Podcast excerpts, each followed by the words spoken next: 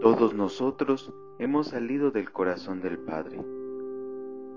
La primera lectura en los Hechos de los Apóstoles, en el capítulo 20, en los versos del 17 al 27, y la buena noticia de Jesús en Juan, capítulo 17, en los versos del 1 al 11. En el discurso comienza Pablo recordando sus penas, sus adversidades provocadas fundamentalmente por los judíos. Fueron los judíos los que para él, como en las demás etapas de su actividad, precisamente también en Asia, habían sido causa de su constante tribulación. Hicieron de su ministerio un ministerio, digamos, entre lágrimas, tanto en Asia como en Grecia.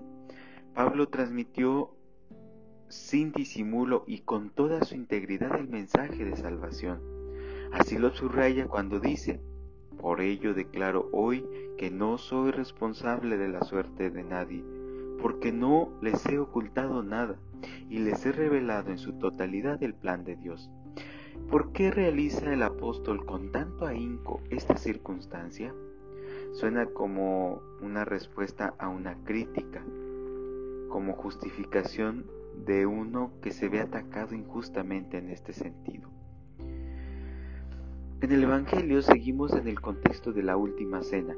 Jesús ha terminado de, de instruir a sus discípulos, ha establecido el fundamento de la comunidad y ha determinado la misión. Ahora se dirige al Padre orando por su comunidad presente y futuro, pero en esta oración sacerdotal de Jesús confluyen su humanidad y su divinidad, su muerte y su gloria, y el sentido de la comunidad. Y todo esto puesto ante la mirada del Padre, que es el auténtico protagonista. Vemos que Jesús ora al Padre no como lo hacen los hombres, sino en una dimensión de máxima intimidad, de máxima unión y amistad.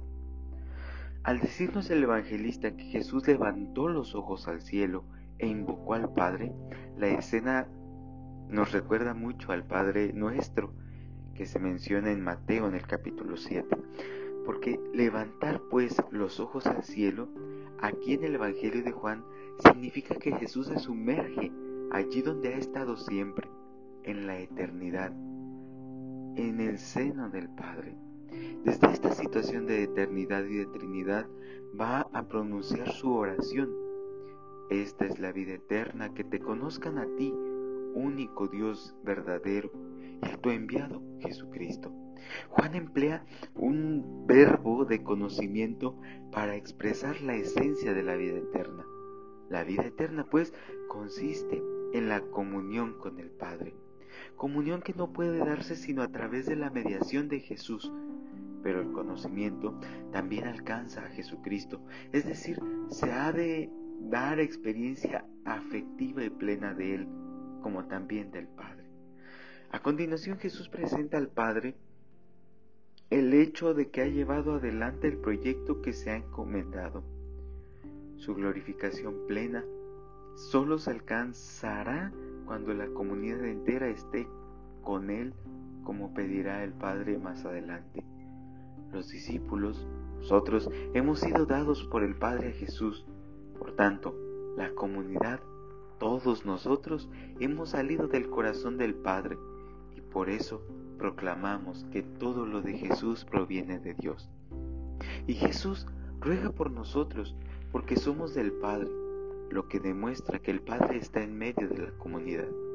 Luego hace la confesión de todo lo que le pertenece a Él pertenece al Padre y viceversa. Es importante Creo yo que estas confesiones se efectúen en torno a la comunidad, en torno a nosotros. Quiere esto decir que de alguna forma la comunidad entra a formar de esta vida entre Jesús y el Padre y el Espíritu.